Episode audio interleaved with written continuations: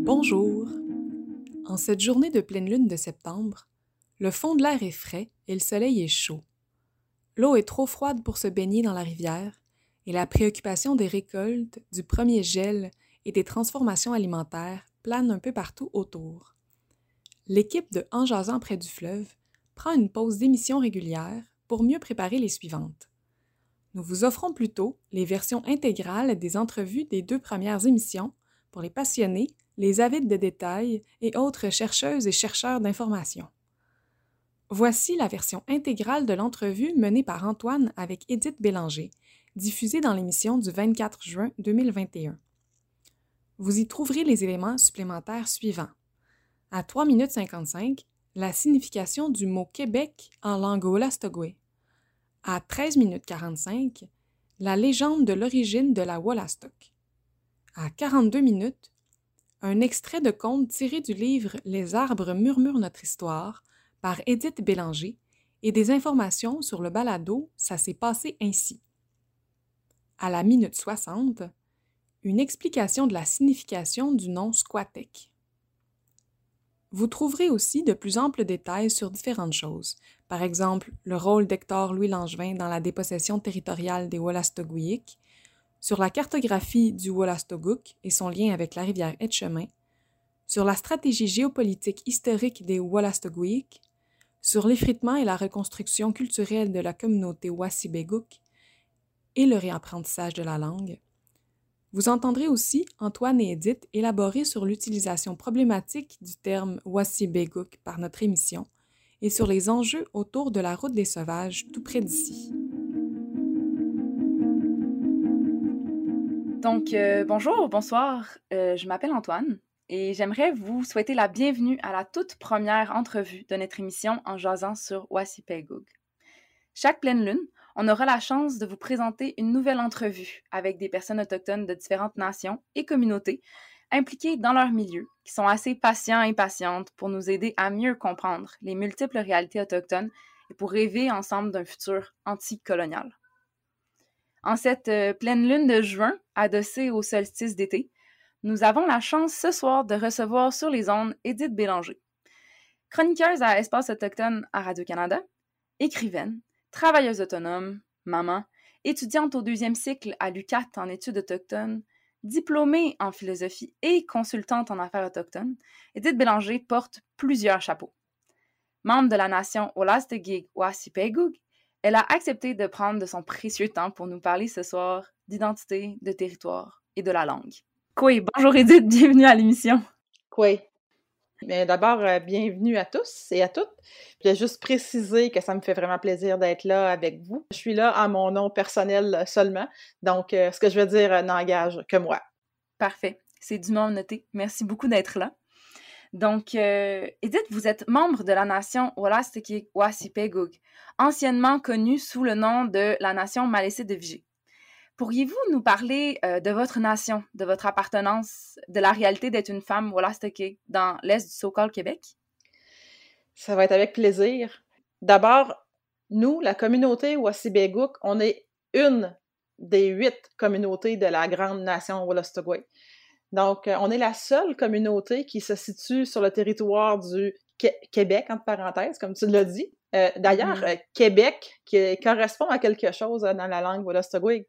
Euh, dans plusieurs langues algonquiennes. D'ailleurs, euh, le mot Québec signifie exactement ce que c'est géographiquement Québec, un endroit où les rives du fleuve sont très serrées.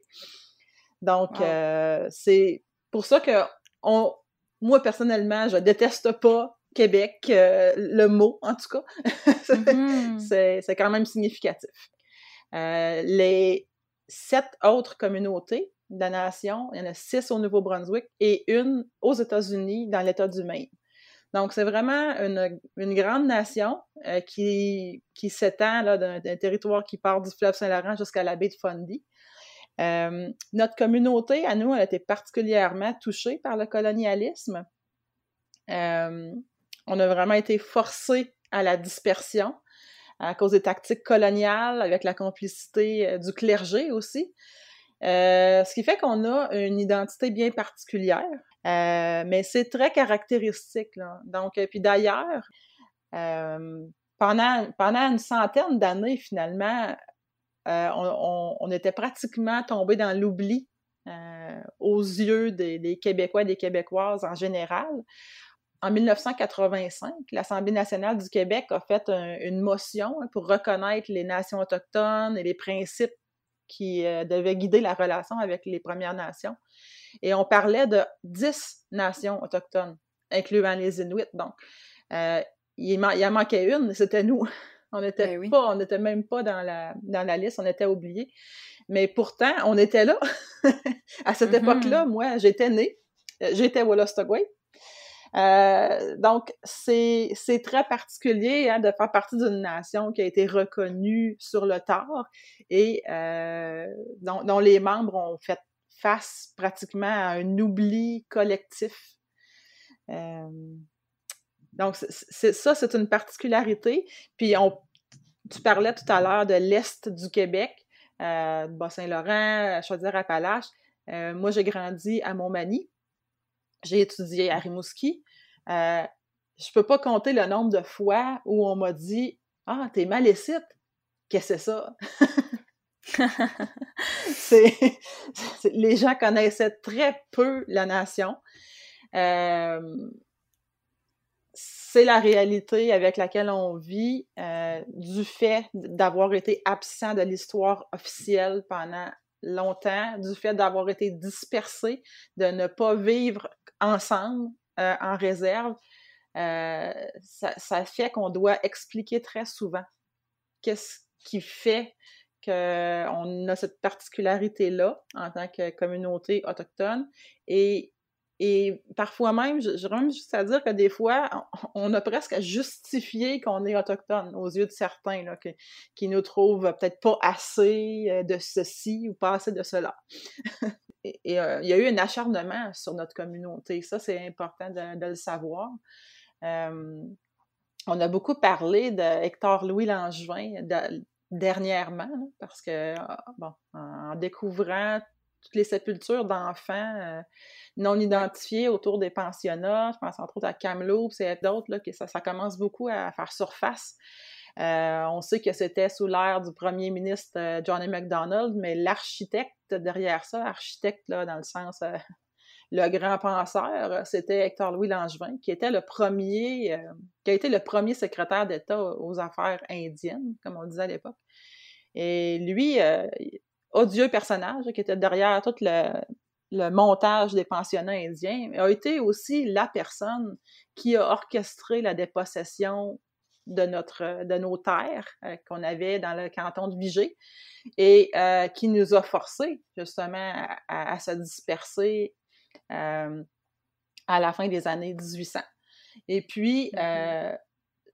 Hector Louis Langevin, il y a eu le support, tout à l'heure, j'ai parlé du clergé. Hein, lui, il a eu le support de ses deux frères, qui étaient deux, deux frères très puissants. Un qui était le, le vicaire et l'autre qui était l'évêque de Rimouski. Donc, euh, quand on parle de collusion entre l'Église et l'État, je pense qu'il n'y a pas de meilleur exemple que celui-là. C'est assez clair. Oui, effectivement. Donc, euh, ils avaient tous les outils pour arriver à leur fin. Euh, c'est un, épisode très sombre de, notre histoire, puis on ne peut pas passer à côté, quand on parle de la nation, la communauté Wassibégouk, on ne peut pas passer à côté de la période de la réserve de, la réserve de l'île verte ou la réserve de Vigée, selon les époques, euh, comment elle a été appelée. Mais euh, le lien est direct. On, enlève, on a enlevé le seul lieu de rassemblement euh, de la nation. Et puis, c'était déjà difficile à cette époque-là, les relations entre les Autochtones et les Euro-Canadiens. donc, des Autochtones errants, personne ne voulait ça, personne ne voulait les voir, il n'y avait pas de place où aller. Donc, euh, ça a forcé les gens à se, disperser le plus possible et à s'intégrer dans des communautés euro-canadiennes. C'est ce qui fait qu'aujourd'hui, on est dans la réalité qu'on a. Les gens se sont enracinés ailleurs où ils pouvaient pour survivre. Oui, ouais, ça fait beaucoup de sens. Euh, et c'est absolument euh, exécrable ce qui s'est passé. Encore une fois, j'ai beaucoup d'empathie et c'est, je suis j'ai envie qu'on en parle ce soir de, de, cette réalité-là. Est-ce que vous pourriez nous parler un peu de votre territoire traditionnel? Parce que justement, cette euh, ben, l'histoire de la dépossession de votre nation est souvent mal comprise, peu discutée chez les allochtones. donc, euh, oui, c'est ça. Est-ce que vous pourriez nous parler un peu de, de ce territoire-là, puis qu'est-ce qui s'est passé avec la réserve euh, de Vigée, en fait? Mmh oui. Bien, le territoire, c'est la, bonne façon d'aborder la question de la réserve. Euh, c'est vraiment le meilleur angle parce que euh, le territoire, le Wolostoguk, on, peut le voir de la façon suivante. La rivière Wolostuk, qui a été renommée la rivière Saint-Jean, par Champlain euh, lors de ses premiers voyages en Acadie en 1605. Euh, c'est un peu comme la colonne vertébrale du Wolastoquk. Donc, le fleuve Saint-Jean, euh, il part dans la région de, de Bellechasse, c'est la partie la plus à l'ouest, et il, il coule en direction de l'est, et puis il va bifurquer vers le sud, à peu près là, à la hauteur de, de, de Témiscouata il va s'écouler du nord au sud jusqu'à la baie de Fundy. Donc, ça fait vraiment comme un, je sais pas, comme un L à l'envers. Ouais, un L à l'envers retourné. Et on ajoute à ça tous les affluents et tous les portages qui permettent de, de, circuler sur cette interface-là. Une des premières choses qu'il faut décoloniser, c'est notre vision du territoire. Parce que nous, on, est tous, là, ben, je m'inclus là-dedans, hein, on, on, a tous vu des cartes quand, on pense à territoire, on pense souvent à ça, à une carte.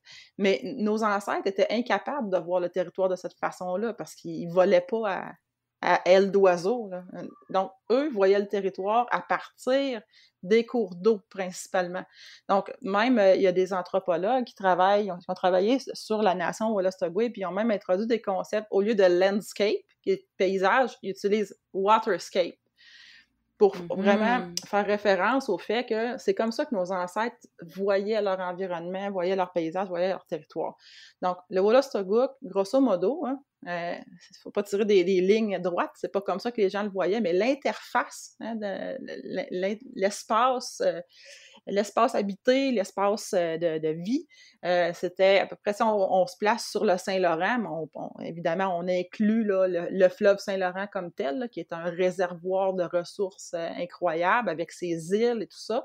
on va à peu près jusque dans la région de Lévis, euh, Lévis, où on trouve une rivière très importante qui s'appelle la rivière Etchemin. Euh, mon peuple, le peuple Wolastoqua, euh, à l'arrivée de Champlain, était connu sous le nom Etchemin. Donc, c'est vraiment un espace qui est, c'est une rivière qui était fréquentée, qui permettait de connecter le, fleuve Saint-Laurent à la hauteur de Lévis jusqu'à la baie de Fundy. Donc, euh, ça, c'est la frontière ouest, à peu près. Mmh euh, mmh j'aime pas le mot frontière, mais je vais le dire pareil, là, pour les fins de compréhension. Puis, vers l'est, on, va se retrouver à peu près dans les environs de Matane, environ. Euh, puis, si on peut descendre, enfin, on tire, vous imaginez une espèce de colonne, là, qui descend du nord au sud, jusqu'en bas, jusqu'à la baie de Fundy, dans le fond, jusqu'à l'embouchure de la Woolostock. Tout ça, c'est c'est souvent représenté dans notre euh, tradition orale euh, sous la forme d'un arbre. D'ailleurs, il y a une légende qui raconte bien ça. Euh, si, ça vous intéresse d'aller voir, il y a un petit court-métrage qui a été fait même sur Wapikoni Mobile. ça s'appelle L'origine de la Wolostuk, qui explique cette histoire-là.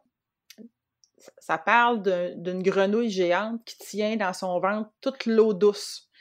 Puis, euh, puis bon, euh, évidemment, il y a un héros mythique qui va abattre la grenouille pour libérer l'eau douce pour que son peuple puisse s'abreuver, mais on comprend par ça qu'on est probablement en train de référer à la fonte du glacier il y a 8000 ben ans, qui a permis euh, au, peuple de, s'installer sur le Wolostoguk. Puis c'est une fenêtre, là, ça, c'est une façon de voyager dans le temps. Là. On a une, une vision directe d'il y a 8000 ans quand on comprend comment est fait le Wolostoguk du nord au sud de façon ininterrompue, en faisant fi des frontières euh, coloniales, euh, on comprend que ce que nos ancêtres ont demandé, parce que la réserve de Vigée n'est pas issue des politiques de mise en réserve. Elle a été octroyée, c'est un établissement indien qui a été octroyé à la demande de nos chefs en 1827. Donc, c'était avant même les politiques de mise en réserve. Plus tard, elle est devenue une réserve officielle avec le statut de réserve et tout ça. Mais c'est important de, comprendre ça. Donc, ce que nos ancêtres essayaient de faire, probablement, était de sécuriser la, porte d'accès nord à ce territoire-là. Puis, mmh. euh, lorsqu'on regarde où sont situées les autres communautés Wolostogwe, on, on voit, c'est assez clair qu'il y a eu des tentatives de sécuriser le passage, de sécuriser l'accès à la Wolostok.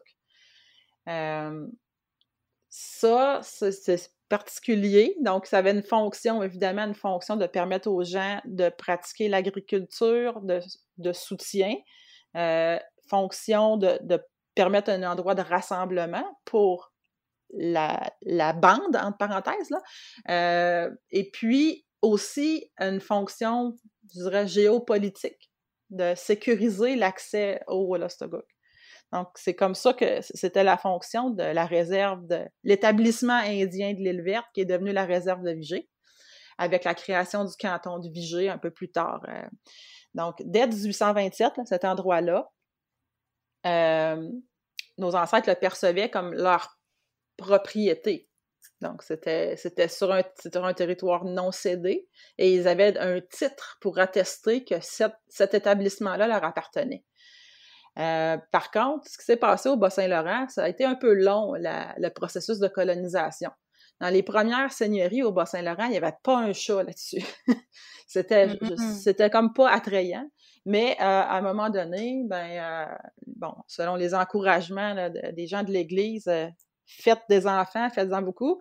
le, le Bas-Saint-Laurent a fini par se peupler à bon train et puis, euh, les terres de l'établissement de, de, Vigée étaient très fertiles et c'était pas mal les meilleures de la région. Donc là, on s'est retrouvé, il y avait un espace réservé aux Indiens, en parenthèse, euh, et puis euh, ça faisait l'envie des colons qui voulaient s'approprier ces terres-là qui considéraient que ces terres n'étaient pas exploitées à leur plein potentiel. Évidemment, si on se replace dans la mentalité de l'époque, euh, pour nos ancêtres en 1830, en 1850, c'était impensable de tout mettre les œufs dans le même panier et de se consacrer uniquement à l'agriculture avec les aléas qu'on connaît, les gels, euh, les, euh, les, insectes, bon, tout, tout, ce tout, ce qui peut arriver à une récolte, alors que on a le savoir pour trapper, on a le savoir pour pêcher, on a le savoir pour chasser, pour cueillir. Donc, c'était la bonne décision, était de poursuivre hein, le mode de vie traditionnel, semi-nomade, puis d'aller chercher un complément avec l'agriculture seulement. Donc, mm-hmm. sur la réserve de Vigée, les gens ont défriché uniquement ce qu'ils avaient besoin, laissé du bois pour les animaux, laissé du bois pour les canaux, laissé du bois pour les paniers. Mais, euh, bon, rapidement, euh, les colons euh, euro-canadiens étaient intéressés par le bois qu'il y avait sur la réserve, étaient intéressés à défricher ça pour euh, mettre la main, diviser ça en l'eau, cultiver. Donc, il y a eu énormément de pression. Puis, le mode de vie que nos ancêtres ont, tenté de maintenir, un mode de vie semi-nomade, ça dérangeait énormément les gens.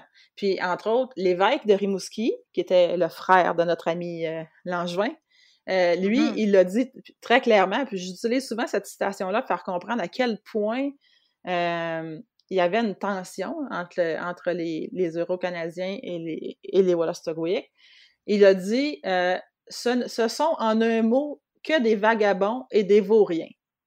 Oh Seigneur, Donc, on comprend qu'il il y avait une tension. On voulait pas nous voir là on voulait pas que les gens se promènent, euh, ça, on dérangeait. Donc, euh, il y a eu une, une, je peux même dire une conspiration, là. je pense que c'est, le mot est pas trop fort, entre les Je crois que c'est approprié. Oui, je pense que oui. Et en tout cas, à tout le moins, il y a vraiment eu là, des, des manœuvres, des manigances euh, pour faire en sorte que la réserve soit reprise par le gouvernement et vendue aux colons, aux enchères. Et là, euh, c'était pas la fin des injustices, là, mais euh, je, je, me sens fait grâce, mais c'était, à, tout le moins, c'était le début d'un processus qui a, euh, qui, qui, visait à effriter notre, notre société, puis ce, groupe-là a vraiment été victime d'un acharnement continuel à partir de ce moment-là. Ce qui est drôle, c'est qu'à cette époque-là, c'était l'inverse que le gouvernement essayait de faire.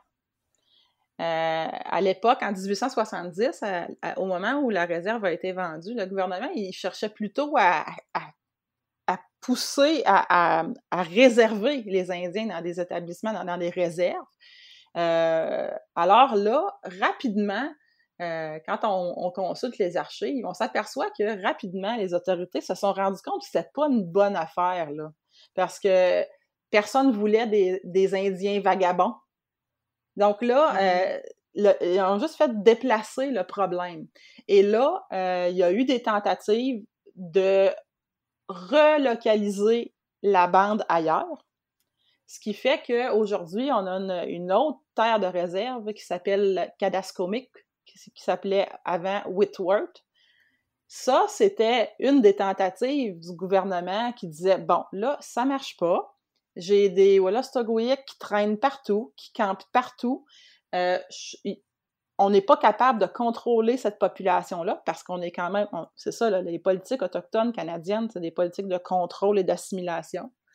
Et là, euh, là, il y a eu un nouvel essai, donc d'acheter d'acheter ce territoire-là, de créer une nouvelle réserve, qui est encore aujourd'hui une terre de réserve. Euh, mais c'était un endroit, puis ça a été clairement dit par les agents du gouvernement que on, choisissait Cadascomic, Whitworth, parce que à cet endroit-là, les Malécites, comme on les appelait à l'époque, ne dérangerait pas les bons Canadiens. Et c'était formulé comme ça. Alors que c'est impossible de pratiquer l'agriculture à cet endroit-là, c'est couvert de roches, euh, il n'y a pas de cours d'eau, euh, il n'y a, rien là qui correspond au mode de vie des Wolastoqiyik là-bas. Donc c'est pour ça qu'on l'a renommé Cadascomic. Euh, ça veut dire un endroit désolé, un endroit désertique. Ça, ça prend tout son sens j'ai entendu euh, une entrevue avec euh, Jacques Tremblay qui parle un peu de la réserve euh, ben, du bout de, de, terre proche du port de Kakuna, qui dit que dans le fond, le building du Ben Council est sur la terre, mais le parking l'est pas. Pour parler à quel point c'est un petit lot. Exactement, c'est vrai. Ouais. C'est vrai. Ça, c'était la, ça, la seconde tentative de, de relocalisation et de resédentarisation. Kakuna c'est un, territoire qui été occupé depuis euh, des, millénaires, des, centaines, euh, des, siècles. Et puis, euh, en fait, nos ancêtres demandaient à se faire sécuriser un espace parce qu'ils ils, devaient vivre énormément de, de, de violence parce qu'ils étaient nulle part chez eux. Euh, puis le gouvernement, plutôt que d'acheter un lot conséquent, on se retrouve avec l'achat de la plus petite réserve indienne au Canada, qui est même pas capable de loger quatre pauvres petites cabanes. Donc ça, mm-hmm. c'est contraire complètement aussi à, la politique, aux politiques indiennes de l'époque, qui, qui visaient à regrouper les gens. Puis ça, c'est un, un mystère que je n'ai pas, pas parvenu à éclaircir encore. Oui, mm. oui, c'est c'est euh, quand même assez absurde, c'est le cas de le dire. Ouais. puis aujourd'hui, pour euh, votre rapport au territoire, euh, votre rapport à retrouver votre communauté qui, depuis les années 80, s'est fait reconnaître euh, de par votre travail aux yeux du gouvernement fédéral comme la 11e Première Nation, la 11e Nation au, au Canada comment vous parvenez à vous, à vous réunir, puis à retisser ce lien-là avec le territoire euh, ben, ces jours-ci? Je vais juste ajouter une petite précision parce que le Canada, euh, on n'a pas eu besoin de faire valoir notre reconnaissance auprès du Canada. OK. Parce que la bande 054, Malécite de Vigée, elle existait toujours. Euh, c'était.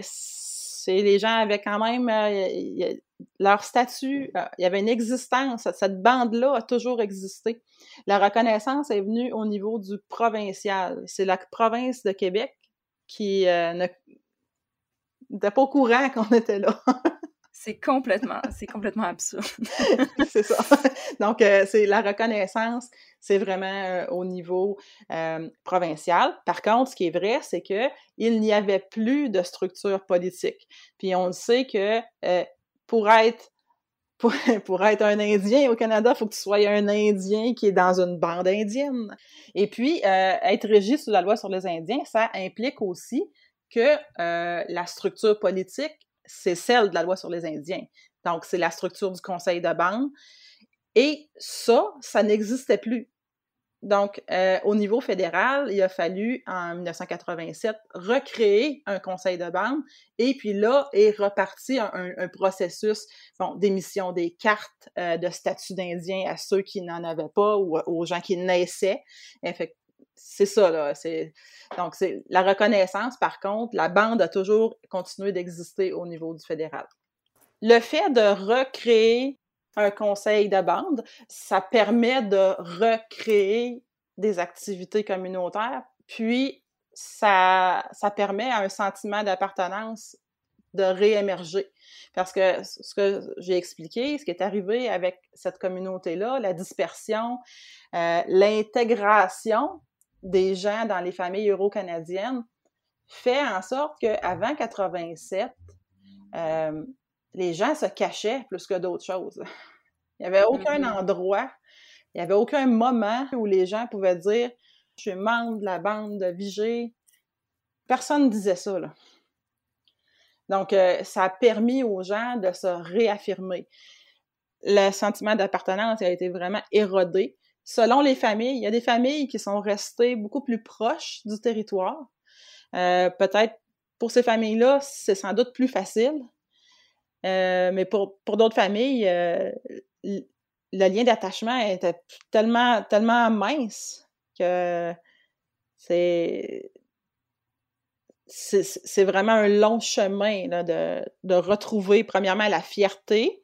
Souvent, il y a beaucoup de gens de notre communauté qui se sont fait dire euh, qu'il fallait pas parler de son, de son identité autochtone, euh, c'était presque honteux. Donc, déjà, de se débarrasser de ça pour aller plus vers une fierté, c'est pas facile pour tout le monde. Puis, au niveau communautaire, euh, les gens se connaissent pas ou peu ce qui crée une espèce de méfiance euh, entre, les gens, entre les différentes familles. Euh, c'est pas facile, mais sans, sans la reconnaissance, sans la structure du conseil de bande, il euh, n'y a rien de tout ça qui était, qui était possible. On était, ça a été l'étape l'étape déclencheur pour que les gens recommencent à se fréquenter, recommencent à avoir des projets communs, recommencent à envisager un avenir collectif aussi. Oui. Oui, ça fait beaucoup de sens. Puis, euh, dans ce parcours-là, donc, de, de, cette appartenance-là, de, de, cet avenir collectif-là, est-ce que vous avez des espoirs euh, ou des, des objectifs en tête ou quelque chose que vous aimeriez voir dans les prochains temps qui pourrait participer à cette décolonisation-là du territoire puis euh, ce parcours collectif-là? Oui, déjà, je trouve qu'on est quand même bien parti parce qu'on parle de nous beaucoup plus que, que c'était le cas il y a 20 ans, par exemple, ou même il y a juste 10 ans. Euh, moi, j'aimerais voir beaucoup plus d'endroits où euh, on, on, parle de la nation Wallastogway, qu'on discute, que les gens puissent se, se réunir aussi, hein, parce que la, réserve Kakuna est, très petite, là. euh, bon, d'avoir des espaces où on peut se, faire des activités ensemble, se, ça, ça c'est quelque chose que j'aimerais voir. Puis j'aimerais beaucoup qu'on puisse développer collectivement des, des activités pour les plus jeunes. Parce que c'est certain que le processus de réappropriation identitaire et culturelle, elle a passé surtout par les personnes plus âgées. Et c'est normal, hein, parce que c'est des personnes plus âgées qui étaient à l'origine de la reconstruction de la nation. Et maintenant, il faut que ça descende dans les générations suivantes. Là. Euh, J'aimerais vraiment ça, par exemple, qu'il y ait des camps d'été pour les jeunes de la nation. Euh, même, on le sait que les gens, ils vivent pas tous sur le territoire, mais si on pouvait amener les enfants pour une longue fin de semaine. Ça, c'est le genre de, c'est le genre de choses que j'aimerais voir, puis j'ai, espoir qu'on, va être capable de le faire, hein, d'ailleurs. Ah oui. ça sonne comme des vraiment bonnes idées, en fait, ouais, euh, l'intergénérationnalité de ce parcours-là aussi. Mmh. puis, en fait, vous avez aussi travaillé beaucoup à, pour ce, ce, parcours-là avec la langue. Donc, c'est ça, en ligne, on peut trouver donc un site incroyable que vous avez aidé à construire. je vais tenter de le prononcer. Excusez-moi pour la prononciation. Voilà, Wagu. Parlons maintenant. un outil de traduction trilingue anglais-français. Voilà, qui permet entre autres d'entendre plusieurs personnes prononcer les mots en Wolastoqey Latudewagen. Puis vraiment, bravo, c'est un merveilleux projet que j'ai beaucoup navigué dans les derniers jours. Euh, pourriez-vous nous raconter cette aventure-là? Puis si vous avez des commentaires sur la prononciation aussi, n'hésitez pas. Moi, je, en fait, euh, bravo pour l'effort. c'est bien. Merci. Euh, le site Wado, c'est un, un projet, là, c'était juste du plaisir. Ça me fait tout le temps un, grand bien de parler de ça parce que je suis tellement contente que ça, que ça ait pris cette forme-là. En fait, c'est parti de rien, ce, projet-là. Euh, euh, au Nouveau-Brunswick, euh, j'ai rencontré une fois un, un, enseignant de la langue Volostogwe. Puis il était enseignant sur une plateforme en ligne, une plateforme qui avait été développée par, euh, euh, je pense, le département de l'éducation du Nouveau-Brunswick. Puis, là, moi, j'ai demandé, euh, j'ai dit, moi, je, je suis pas d'une communauté du Nouveau-Brunswick, mais j'aimerais vraiment ça l'apprendre. Puis là, il m'a dit, mais là, on est rendu au mois de février, là, ça finit au mois de mai, la session. J'ai dit, c'est pas grave, j'apprends vite, je veux y aller, je veux y aller. Puis il a accepté de m'intégrer dans ce cours-là. Et puis, euh, à la fin de ce niveau-là, le niveau débutant, il fallait faire un projet d'intégration. Donc, euh, les, mettons, les sept modules de langue qui avaient été vus, il fallait développer un projet pour intégrer euh, les, connaissances.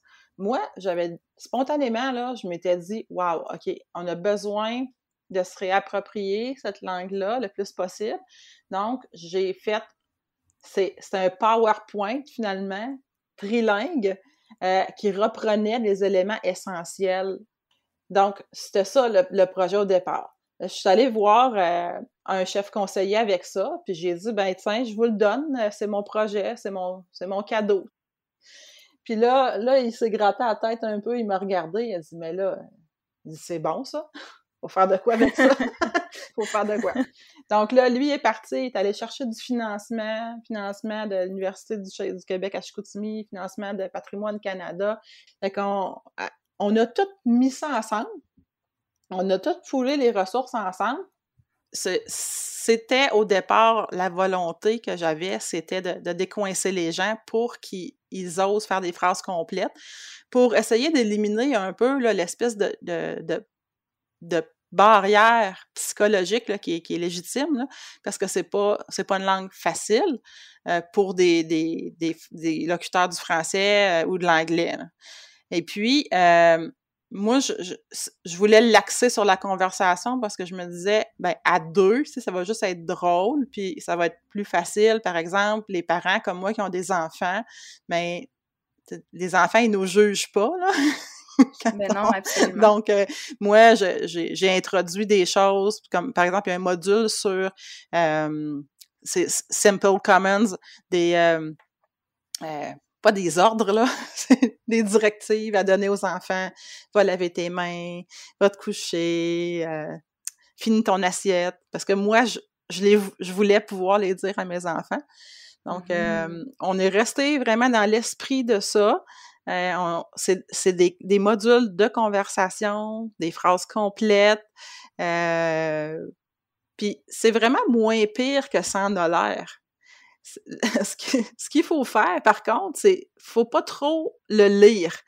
Ça dépend comment on est habitué avec les, les langues secondes ou les troisièmes langues, tout ça. Mais pour plusieurs personnes, l'obstacle, c'est la lecture.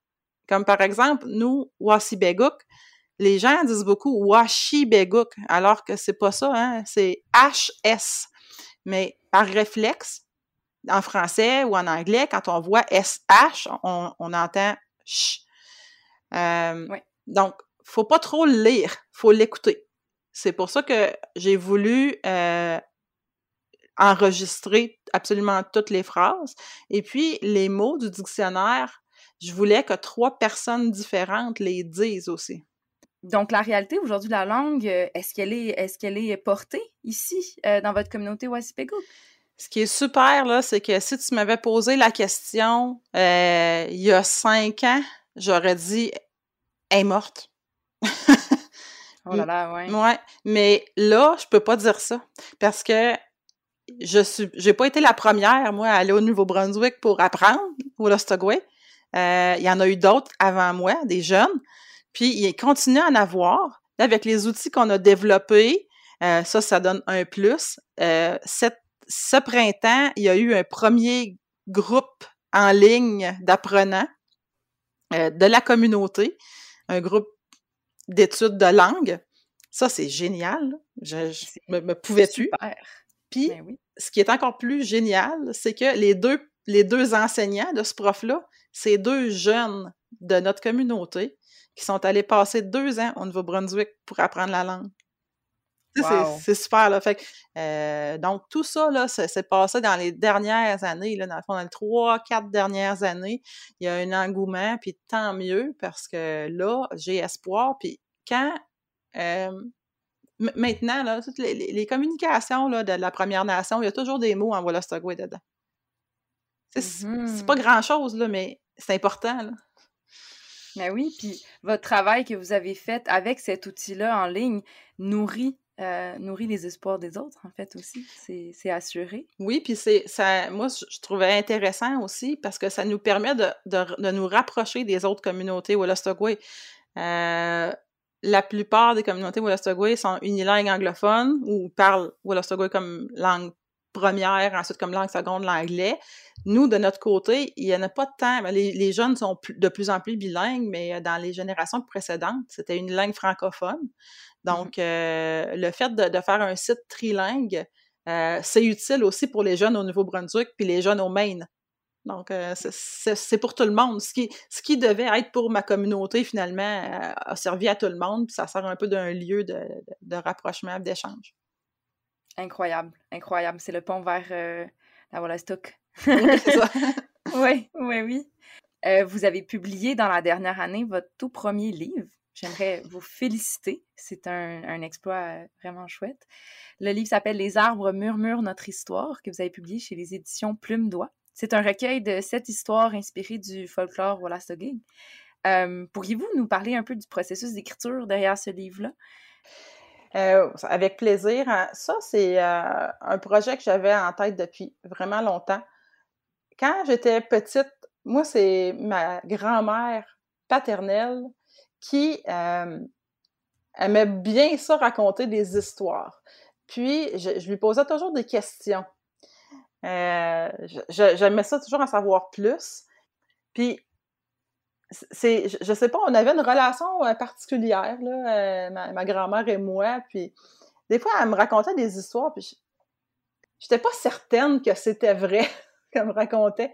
J'étais pas certaine d'avoir la, la part de, de vérité. J'avais presque l'impression d'être en face de, des légendes en train de se construire parce que mmh. c'était des, des, personnages presque mythiques avec des exploits. Je donne un exemple. Une histoire qu'elle me racontait souvent, c'est euh, l'histoire de, on l'appelait mon oncle Denis, mais en fait, c'était, euh, c'était le frère de mon arrière-grand-mère, qui s'appelait Edith d'ailleurs, comme moi.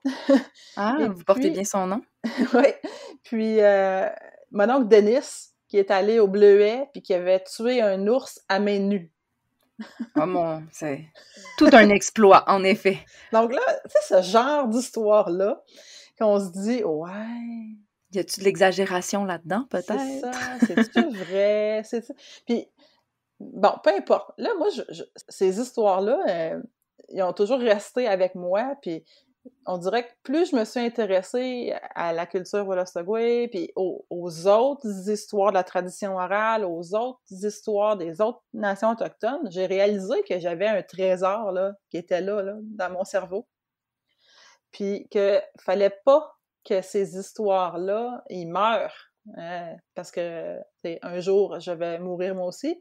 Puis euh, moi, je me trouve très chanceuse d'avoir été dépositaire de ces histoires-là. Ma grand-mère est décédée aujourd'hui. Donc, je me suis dit, il faut vraiment que je fasse quelque chose. J'ai décidé de les écrire. Donc, j'en ai, ai rassemblé sept. Puis, je les ai, je les ai à peine transformés, là, pour, des fois, pour ajuster un peu le récit pour que ça soit plus fluide. Mais c'est vraiment des histoires que ma grand-mère me racontait. Puis, ils ont vraiment tout un lien avec euh, l'identité Wallastogway, puis le territoire aussi. Donc, euh, c'est ça a été vraiment un, beau projet pour moi de me replonger là-dedans, de, replonger dans mes souvenirs, puis des fois de valider avec des gens de la famille élargie, euh, entre autres avec un, un grand-oncle, que j'avais demandé, euh, mon oncle Denis, toi, euh, ça te dit quelque chose? Il dit, ben oui, il s'est fait attaquer par un ours, puis il l'a tué à main nue. wow! Donc, euh, celle-là, ça a l'air qu'elle est vraie. Wow, euh, c'est tout un exploit. Je suis euh, heureuse que ça se retrouve dans un livre. Faut pas perdre ça, en effet. Mais c'est un, c'est un don de votre grand-mère euh, très précieux. C'est c'est incroyable que vous l'ayez mis par écrit. Est-ce que ça vous arrive de, de raconter de ces histoires-là oralement? Oui, j'aime beaucoup faire ça. J'aime bien, j'aime bien compter, puis j'aime bien la façon dont nos ancêtres compte les histoires aussi. C'est, pas comme euh, à la Fred Pellerin. C'est vraiment plus. C'est, beaucoup plus lent comme débit, c'est beaucoup plus intime comme euh, histoire, comme, comme façon de raconter. Puis, euh, j'aime, bien ça faire ça. Ça m'arrive de temps à autre. l'année passée, j'avais fait justement le festival des Grandes Gueules à Trois Pistoles. Oui, ben oui. J'étais venue raconter euh, trois, deux ou trois histoires là-bas, puis euh, j'aime toujours ça, hein, partager. donc, en fait, je me demandais si ça vous, si ça vous intéresserait aujourd'hui de nous lire un extrait de votre livre. Bien entendu, euh, on n'est pas face à face. Peut-être que certaines expressions ne pourront pas se traduire à travers le micro. Si vous êtes intéressé à nous lire un extrait, nous aimerions beaucoup vous écouter. Bien d'accord. Je vais lire un extrait euh, de, l'histoire dont je viens de parler, là, de l'histoire de mon oncle Denis et de son ours. Le fameux ours. Oui. Excellent. On vous écoute. Pour la première fois, depuis qu'il avait fait un pacte avec l'esprit de l'ours, il ne fit pas le rituel comme à l'habitude. Il fuma sa pipe et commença directement à cueillir. Pas de chant de l'ours, pas de danse en fumée. Concentré sur sa tâche, Titours cueillait vite, plus vite qu'à l'habitude, car il était préoccupé. Il repensait à ce que lui avait enseigné son grand-père et ses oncles. Il pensait au curé Provencher, à son voisin Henri Caron. Il avait la forte impression qu'on l'épiait. À un moment donné, il a eu froid dans son cœur. Il a senti un souffle dans son dos. En se retournant, il l'a vu. L'ours. C'était l'ours noir le plus gros qu'il lui avait été donné de rencontrer. Il était juste là, derrière lui. L'homme et l'ours se sont regardés, les yeux dans les yeux, d'esprit à esprit. Et pour la première fois, Titours a senti la peur. Ce dimanche-là, à Saint-Jean-Port-Joli, il y avait beaucoup de monde. Les touristes étaient sur le chemin du retour vers les grandes villes et plusieurs s'arrêtaient en chemin pour acheter de beaux bleuets. Or, en ce beau matin du mois d'août, aucune trace de Titours. C'était plutôt son voisin, Zéphirin, qui vendait la récolte à sa place. Intrigué, le père Provencher s'approcha pour en savoir plus. De la vie de tous, Denis était le meilleur cueilleur. Il ne manquerait pas une bonne journée de vente comme celle-là sans raison. Où ce est, l'Indien? Pourquoi c'est toi qui vends ces bleuets? demanda le curé Provencher. Zéphirin répondit l'air moqueur. Hum, il n'était pas dans son assiette un matin. Il m'a demandé de vendre pour lui. Monsieur le curé n'en fit pas plus de cas. Il se dit qu'après tout, quand on fraternise avec le diable, c'est normal de s'attirer la colère de Dieu. Il allait repartir quand tout à coup, quelque chose attira son attention dans la récolte de bleuets de Denis. Il se pencha pour y voir de plus près, puis se raidit tout d'un coup. Il se tourna aussitôt vers Zéphirin et lui dit en bégayant Mais, mais, pourquoi il y a tant de poils noirs dans les bleuets du sauvage? On dirait des poils de, de, de la bête Le curé se signa de la croix et repartit vers le presbytère en boitant le plus vite qu'il put. Dans nos histoires de famille, on raconte que l'oncle Denis s'est vraiment fait attaquer par un ours en allant au bleuet et qu'il a même tué l'ours à main nue. D'ailleurs, il l'aurait ramené à la maison sur ses épaules, les pattes attachées sur un bâton. On raconte aussi que, après cette aventure, plus jamais il n'a attaché d'ours à sa porte de grange pour protéger la ferme. Voilà. Wow! Merci incroyablement. Vous êtes euh, vraiment une bonne lectrice, une bonne conteuse. Mais quand même, euh, rencontrer le plus gros ours de sa vie, euh, puis se battre avec lui, c'est pas rien. puis euh, ce personnage de curé, quand même, c'est quelque chose. Oui, bien là, j'ai été chercher vraiment des curés qui ont qui ont existé mm-hmm. et qui, moi, dans, dans, le cadre de mes recherches, m'ont m'ont particulièrement marqué par euh, leur acharnement. Parce qu'en en fait, c'est ça, euh, à cette époque-là, l'époque de mon oncle Denis, l'époque de mon arrière-grand-mère, c'était l'époque où euh, les gens essayaient de s'intégrer dans des communautés euro-canadiennes, dans les villages. Et puis, les curés aimaient pas ça. Hein. Les curés aimaient pas voir des sauvages dans leurs églises, dans leurs paroisses, mais en même temps, il y avait une méfiance là. Puis il y, avait comme une stigmatisation. Puis moi, on, raconte toujours chez nous que euh, mon arrière-grand-mère, elle voulait toujours être la première assise, le premier banc en avant dans l'église. Puis on comprend là, que c'était pour pas se faire euh, étiqueter là, d'être une mauvaise chrétienne. Mm-hmm. Mm-hmm. Donc, euh, ils ont vraiment le, rôle le rôle des curés là, dans l'histoire collective de la communauté, mais dans nos histoires personnelles, familiales, euh, c'est ça. Pour moi, c'était important de les mettre en, lumière aussi. Ben oui, il n'y a, pas de, a pas de fumée sans feu. Hein. C'est des histoires euh, personnelles qui, inévitablement, créent les histoires collectives euh, comme, comme on connaît. merci encore pour votre lecture. C'est excellent. aussi, je voudrais, poser voulais vous poser quelques questions sur la série de balados qui est sorti sur Radio-Canada. Euh, ça s'est passé ainsi. Est-ce que vous pourriez nous parler un peu plus de ce projet? Oui, ça, c'était euh, un beau projet de, donner la parole à quatre conteurs des Premières Nations. Puis, euh, on, m'a demandé de, raconter une histoire de la tradition orale Wolastoqey. J'ai choisi de, raconter une partie là, des, il y a tout un corpus dans les histoires de la création. Voilà, Stogway, c'est d'innombrables euh, bribes d'histoires qui, qui, font un, gros ensemble. Donc, j'en ai pris un, une partie. Puis, euh, c'est un projet, euh, c'était assez cocasse, là, comme... oui. je l'ai raconté une fois dans ma cuisine, je l'ai rencontré une fois dans, dans la forêt, à, côté de la maison ils ont monté ça. Euh, euh, puis c'est sûr que raconter une histoire de la tradition orale dans ce contexte-là, euh, c'est différent. Là. On n'est pas en train de le raconter à une personne. nos histoires sont sacrées aussi. Donc, c'est vraiment, il faut être prudent avec la transmission qu'on en fait. Mais en même temps, puis ça, je l'explique un peu au début du podcast, en même temps, on a un devoir de, de mémoire aussi, je pense.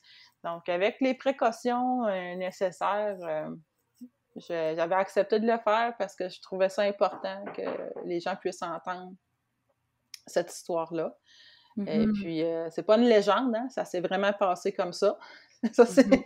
c'est de, de, cette manière-là qu'on commence traditionnellement à raconter des histoires. Puis quand j'expliquais ça à la réalisatrice, elle a aimé l'idée. C'est pour ça que la série de balados s'est appelée Ça s'est passé ainsi, en référence à ce qu'on dit euh, d'entrée de jeu. C'est pas une légende, ça s'est passé comme ça. Excellent, ben oui. C'est un très bon nom de, de, balado. Merci de, partager ça avec toutes les précautions que vous prenez. J'encourage nos auditeurs, nos auditrices à aller jeter un coup d'œil à ces balados qui sont super intéressants. je vais sauter un peu du coq à l'âne et je vais vous parler un peu, puis je vais vous poser une question à travers tout ça.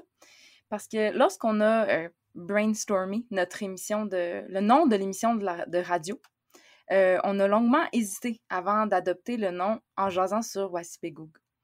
Euh, on avait envie de nommer le territoire duquel on réfléchissait et on créait l'émission, mais sans utiliser les noms coloniaux qui sont aussi souvent des, simples limites administratives, les cartes, les vols d'oiseaux dont vous parliez tout à l'heure.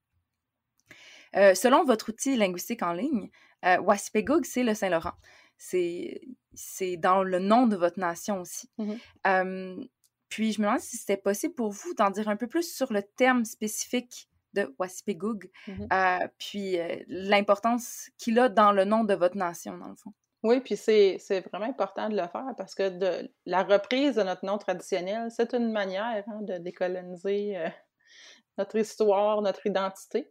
Parce que Vigée, Vigée, c'est le nom d'un avocat de député de Montréal qui a sûrement jamais mis les pieds sur notre territoire, puis encore moins jamais rencontré personne de notre nation. Donc, euh, ça fait juste référence au canton qui, qui était là. Une limite administrative, ben oui, c'est ça. ça fait pas beaucoup de sens, en fait, avec le territoire, ni avec vous. Non, non, pas du tout. Donc, euh, ça n'avait rien à voir avec notre identité.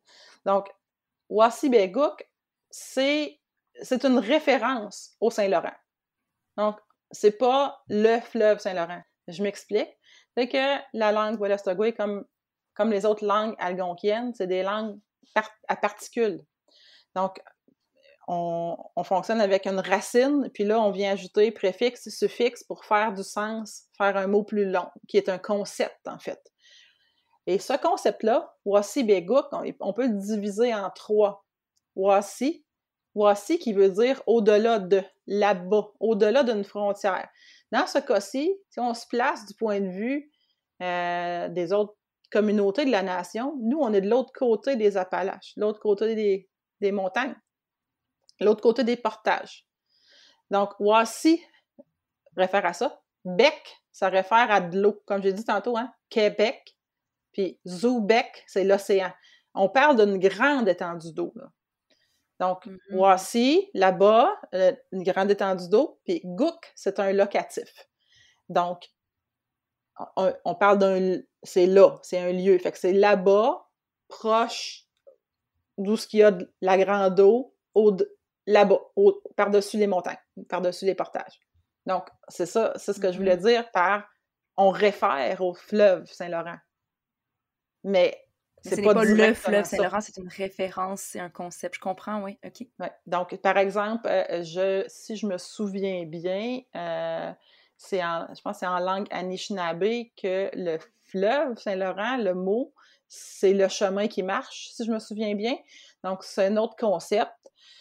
Euh, c'est comme ça. C'est comme ça que nos ancêtres voient les choses. Ils décrivent ce qu'ils voient, ils décrivent la fonction, ils décrivent le lieu. Donc, euh, c'est ce que ça veut dire. Et c'est comme ça euh, qu'on été désigné aussi quand les autres personnes de la nation, les autres communautés parlaient de nous, ils référaient à nous de cette façon-là. La gang Wassibégouk, ceux qui sont là-bas, euh. Proche de la grande étendue d'eau. Donc, c'est pour ça que moi, je vais dire honnêtement, quand j'ai vu le, nom du podcast, j'ai trouvé ça étrange, puis je, ne sais pas, euh, je suis pas convaincue que les, les gens de la communauté seraient pleinement à l'aise avec ça. Mmh Parce que ça mmh réfère, tu sais, oui, ça réfère au fleuve Saint-Laurent, mais ça réfère vraiment à nous. C'est, et à notre emplacement.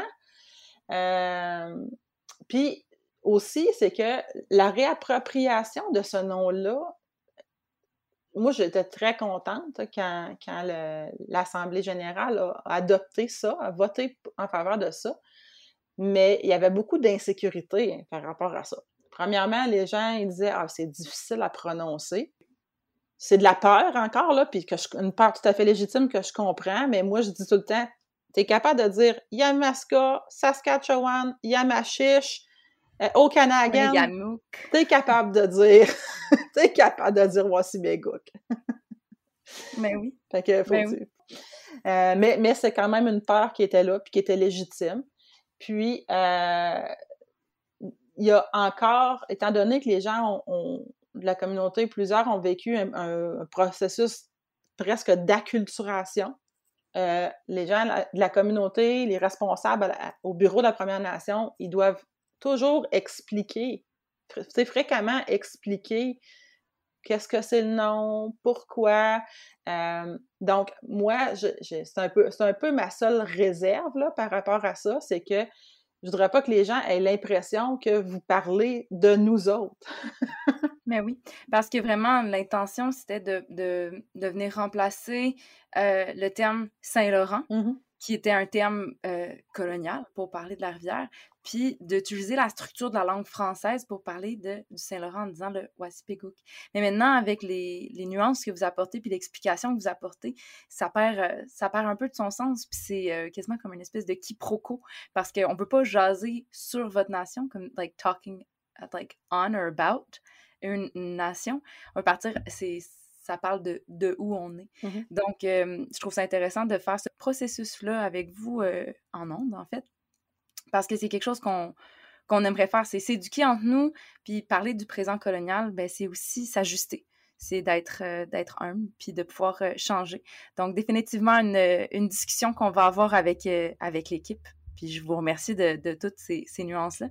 Puis avec d'autres personnes de la nation aussi, hein, parce que moi j'ai un point de vue là-dessus, mais euh, je suis pas la seule. Puis euh, je pense que ça pourrait être intéressant aussi de- d'entendre les autres apprenants de la langue, parce que tu- ou d'autres personnes qui ont pris part à ce processus-là de, réappropriation identitaire, tout ça.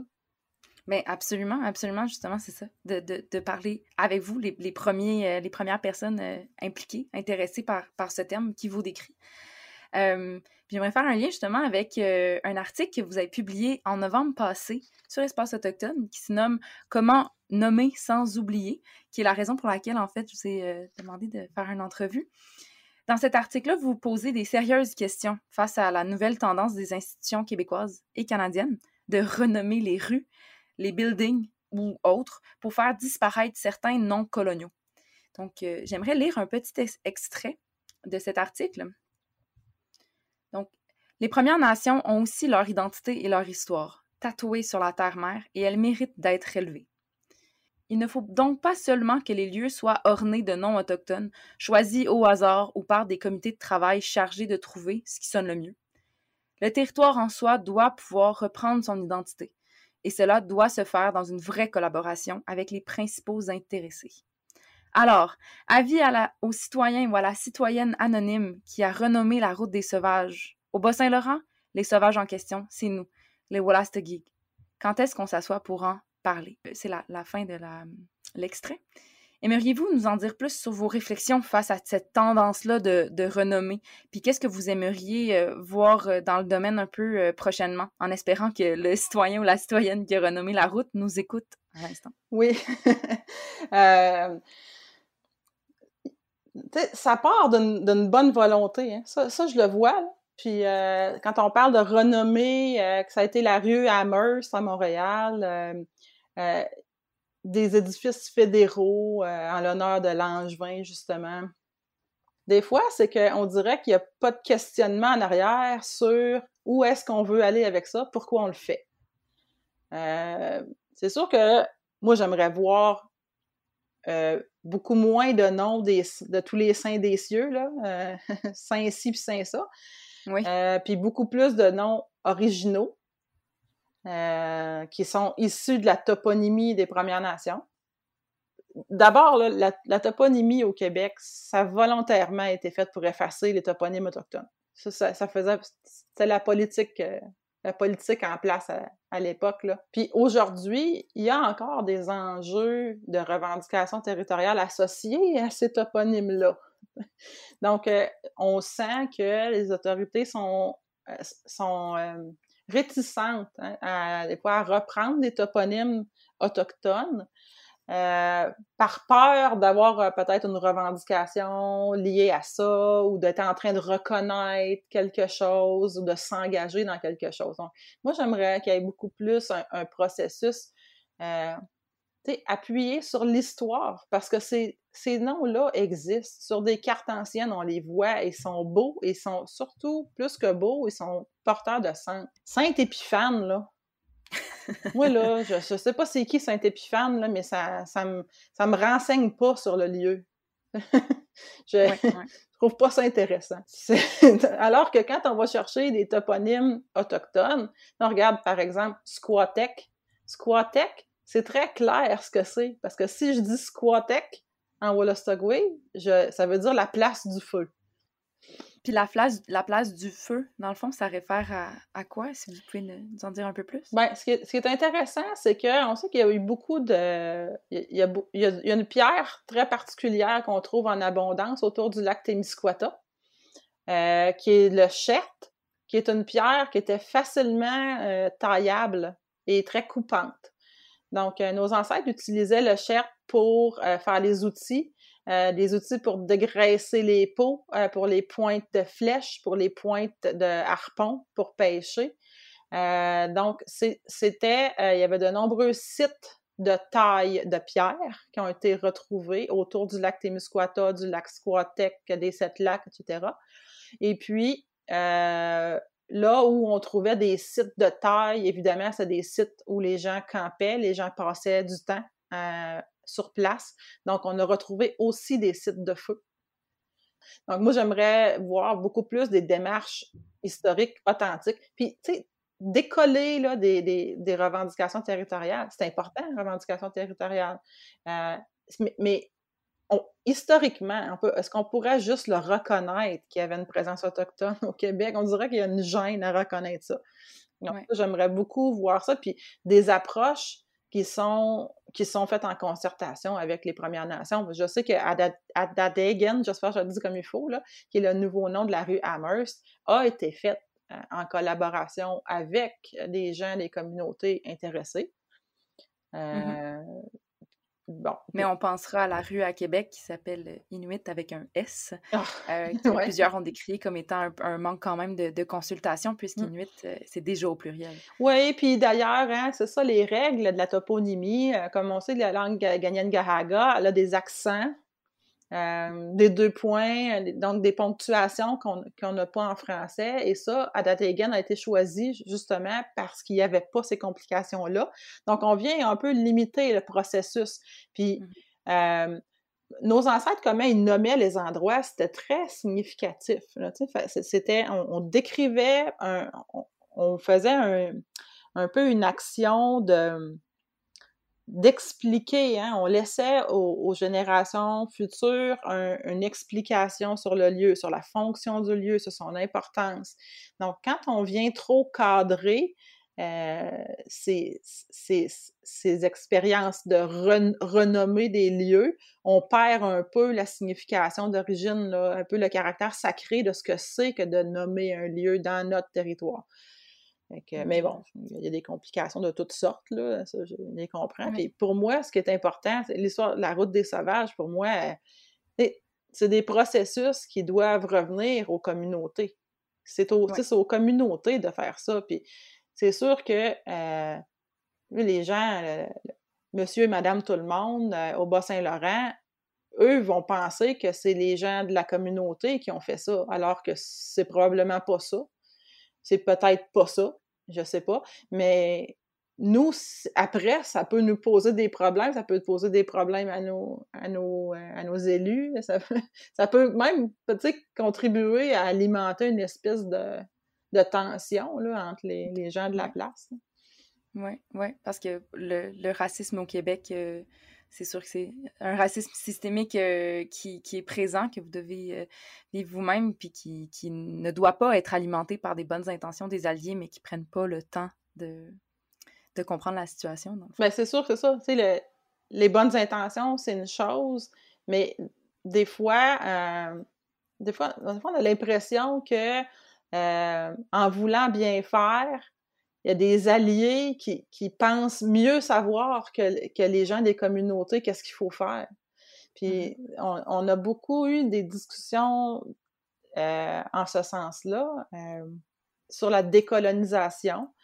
Euh, mais oui, c'est dégueulasse la colonisation. Là, je ne vais pas mâcher mes mots, c'est certain. Hein, c'est, c'est vraiment au Canada, on, on, est loin d'être des champions.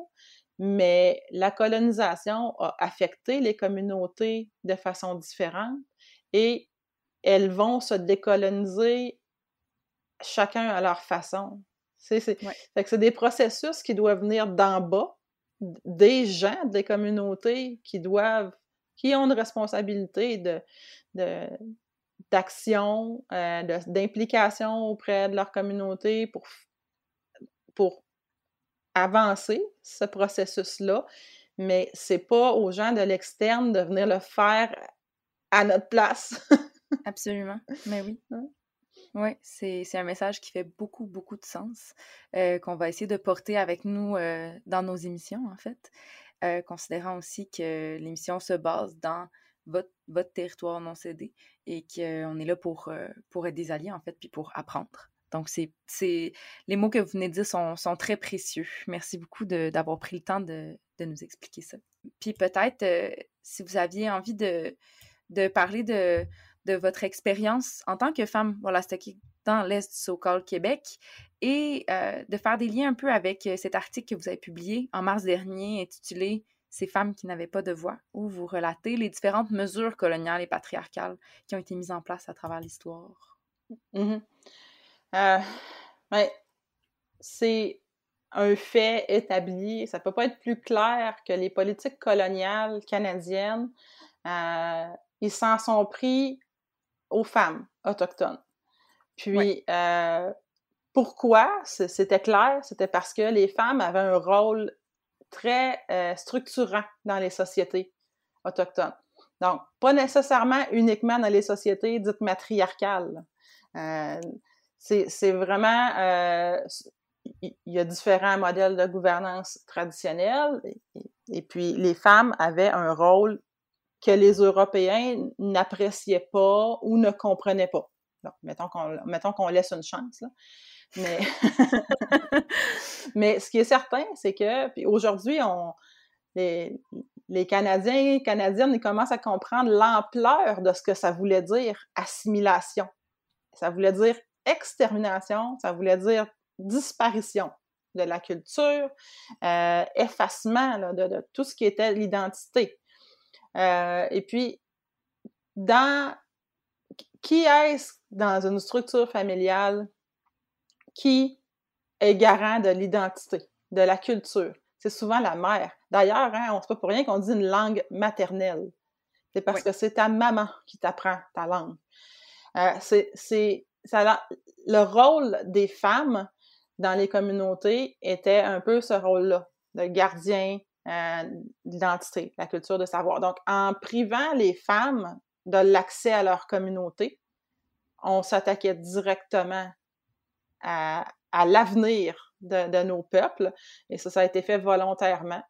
Et puis, euh, D'ailleurs, moi, je suis toujours euh, très fière de dire qu'une une des femmes qui a, qui a lutté euh, le plus c'est qui a gagné un énorme combat contre le gouvernement colonial canadien, c'est une femme de la nation Wolastoqey. C'est une, une, femme de la communauté de Nigwoodcook, Tobic, au Nouveau-Brunswick, et c'est Sandra Nicholas Lovelace. Et elle, oui, qui est sénatrice aujourd'hui. Puis, euh, Aujourd'hui, euh, les femmes ont pu reprendre leur statut qu'elles avaient perdu par le mariage avec un non-autochtone grâce à elle, parce qu'elle a contesté euh, les dimensions discriminatoires de la loi sur les Indiens aux Nations Unies.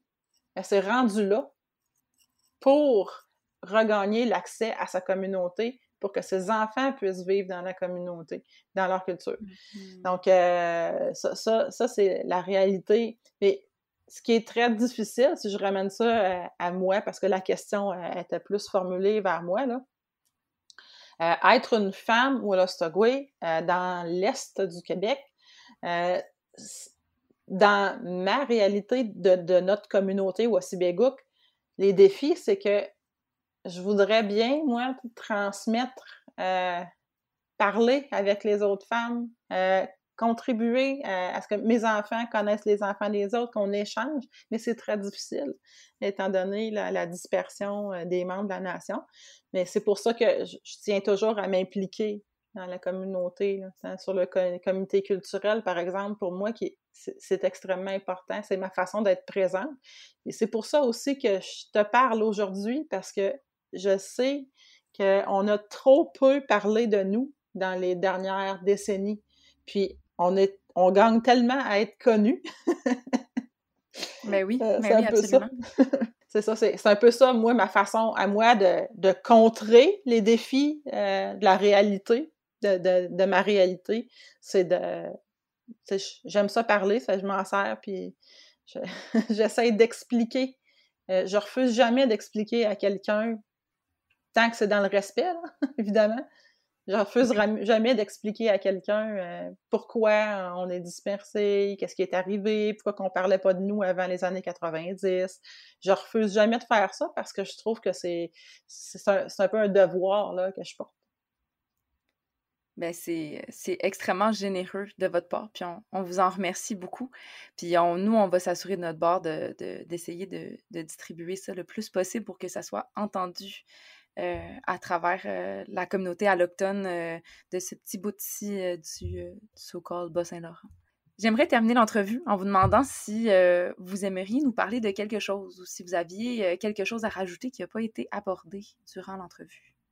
moi, j'inviterais vraiment les gens à s'informer sur les peuples autochtones pas juste sur notre communauté Wassibéguk, notre nation, la nation Wallastogwe. Euh, puis il y a tellement d'activités en hein, ce temps-ci de l'année pour valoriser les cultures autochtones. Si on n'aime pas la politique, euh, on peut. Il y a tellement des artistes extraordinaires euh, dans tous les domaines des arts.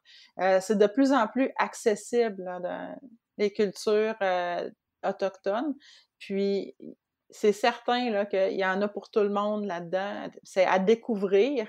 Puis, euh, c'est ça. Je, moi, je, félicite des initiatives, des gens, par exemple, qui essaient de dire quoi, euh, euh, qui essaient de dire le nom de la nation. je pense qu'on on fait toujours des pas dans la bonne direction, dans l'ouverture, comme ça. C'est des, de très sages paroles. Merci infiniment, Edith Wallalen, comme j'ai appris le dire euh, en Mi'kmaq, d'avoir pris le temps de jaser avec nous aujourd'hui. J'encourage tous nos éditeurs et nos éditrices à aller lire les multiples chroniques euh, d'Edith, facilement accessibles sur Espace Autochtone, et aussi d'aller écouter une excellente entrevue que vous avez donnée à Rumeur euh, du Loup il y a quelques mois, qu'on peut trouver en ligne aussi. Aussi, une copie de votre livre Les arbres murmurent notre histoire va être va être disponible dès l'ouverture de la bibliothèque Languille au centre social autogéré du collectif Le Récif à Rivière-Trois-Pistoles. Et on va faire tirer une copie parmi nos auditeurs et nos auditrices. Donc, euh, restez à l'affût sur nos réseaux sociaux pour participer au concours. Euh, encore une fois, Edith, merci. Je vous souhaite euh, une merveilleuse soirée et merci encore. Ouais. Well,